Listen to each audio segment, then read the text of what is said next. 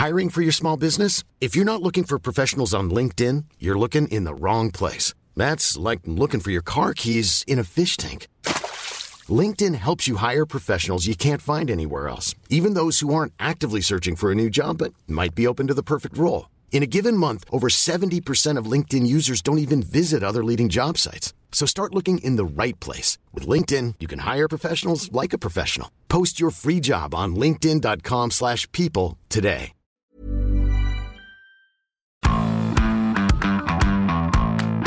Bonjour, bienvenue dans Zone Mixte, le podcast de la rédaction des sports de 20 minutes. Cette semaine, je suis avec Nico. Moi, c'est. Julien. Salut. Nico. La doublette magique, hein, les Federer Nadal du bon son, on peut le dire. Et au programme cette semaine, on vous l'avait annoncé, on va se régaler à parler des turpitudes de la Fédération française de foot qui ne traverse pas la période la plus prolifique de son histoire, pour le dire gentiment, Nico.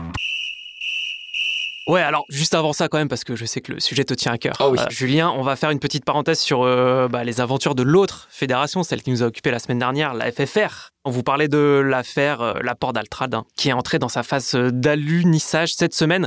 Alors les réquisitions, trois ans de prison contre Bernard Laporte, dont un ferme, en plus d'une interdiction de gérer évidemment la Fédé. Alors bon, il s'agit là que la volonté du procureur, mais vu la tournure des débats, je serais nanar, je dormirais moyennement sur mes deux oreilles, là, euh, d'ici au délibéré, qui est prévu pour le 13 décembre prochain.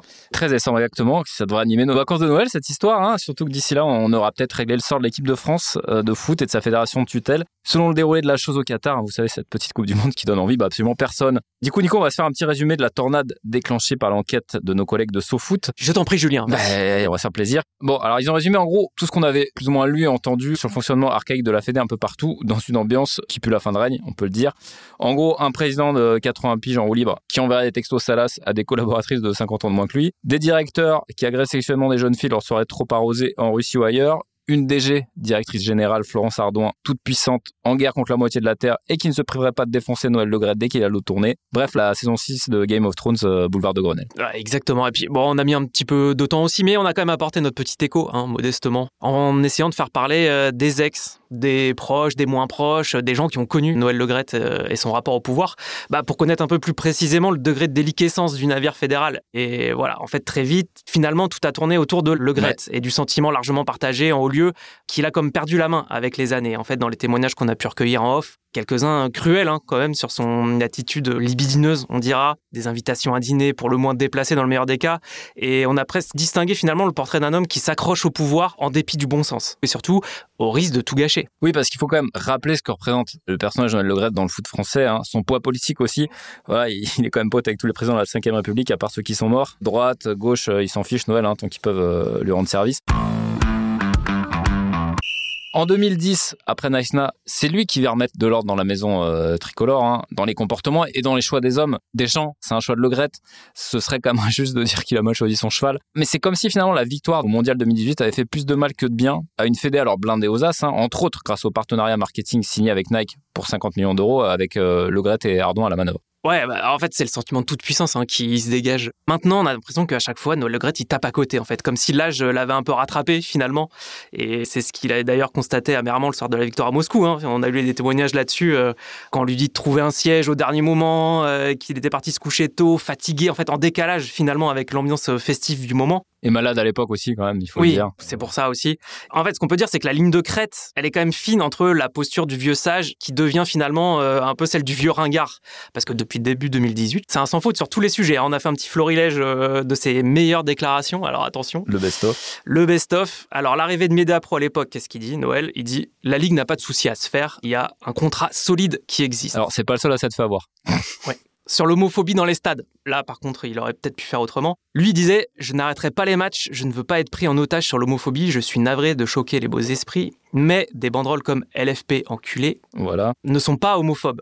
C'est peut-être déplacé, ordurier, mais ce n'est pas homophobe et arrêter un match pour ces propos n'a aucun sens. Ensuite, le racisme, on s'en souvient, le racisme, quel racisme? Quand un black marque, tout le stade est debout et tant pis pour Mbappé qui demandait un peu de soutien après les insultes euh, reçues en marge de son pénalty raté contre la Suisse à l'Euro. Une dernière pour la route? Une petite dernière sur les problèmes de management euh, en équipe de France féminine. Il avait rien trouvé de mieux à dire que, bon, elles peuvent se tirer les cheveux, ça m'est égal.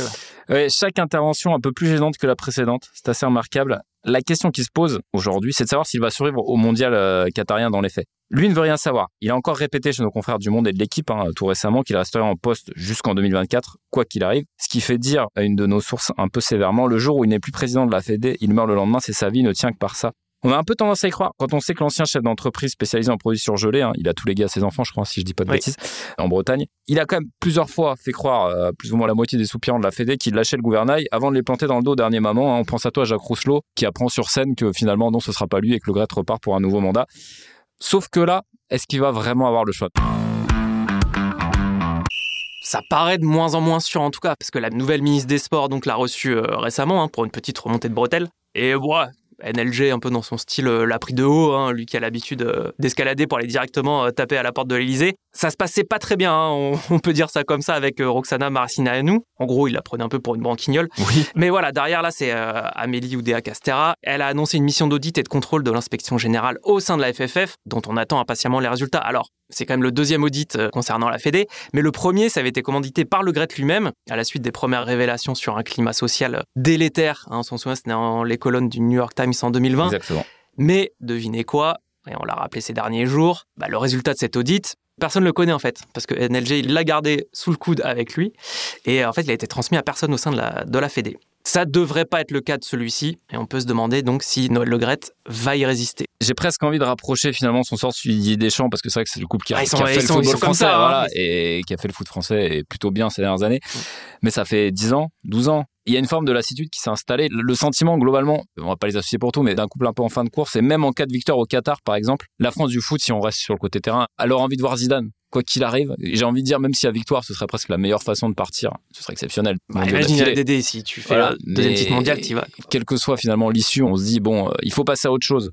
Parce que c'est comme ça, parce que à la fois l'équipe de France n'appartient à personne, et à la fois la Fédération française de football n'appartient à personne, et pas un président qui multiplie les mandats quelque part, j'ai envie de dire, il faut savoir quitter la scène. En fait, on sent le vent du changement en ce moment. Et il faut savoir quitter la scène avant qu'on oublie toutes les bonnes choses que vous avez faites.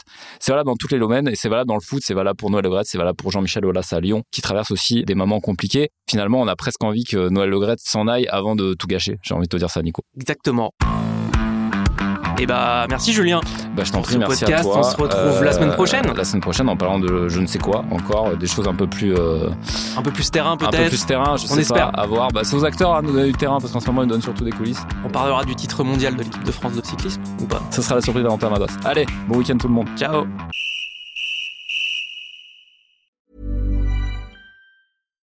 Hi, I'm Daniel, founder of Pretty Litter. Cats and cat owners deserve better than any old-fashioned litter. That's why I teamed up with scientists and veterinarians to create Pretty Litter. Its innovative crystal formula has superior odor control and weighs up to 80% less than clay litter. Pretty Litter even monitors health by changing colors to help detect early signs of potential illness. It's the world's smartest kitty litter. Go to prettylitter.com and use code ACAST for 20% off your first order and a free cat toy. Terms and conditions apply. See site for details. On ne va pas se quitter comme ça. Vous avez aimé cet épisode? Sportif, généraliste, sexo ou scientifique, varié mais toujours bien informé. Découvrez les autres podcasts de la rédaction 20 minutes sur votre application d'écoute préférée ou directement sur podcast au pluriel.20minutes.fr. Et merci de nous avoir écoutés.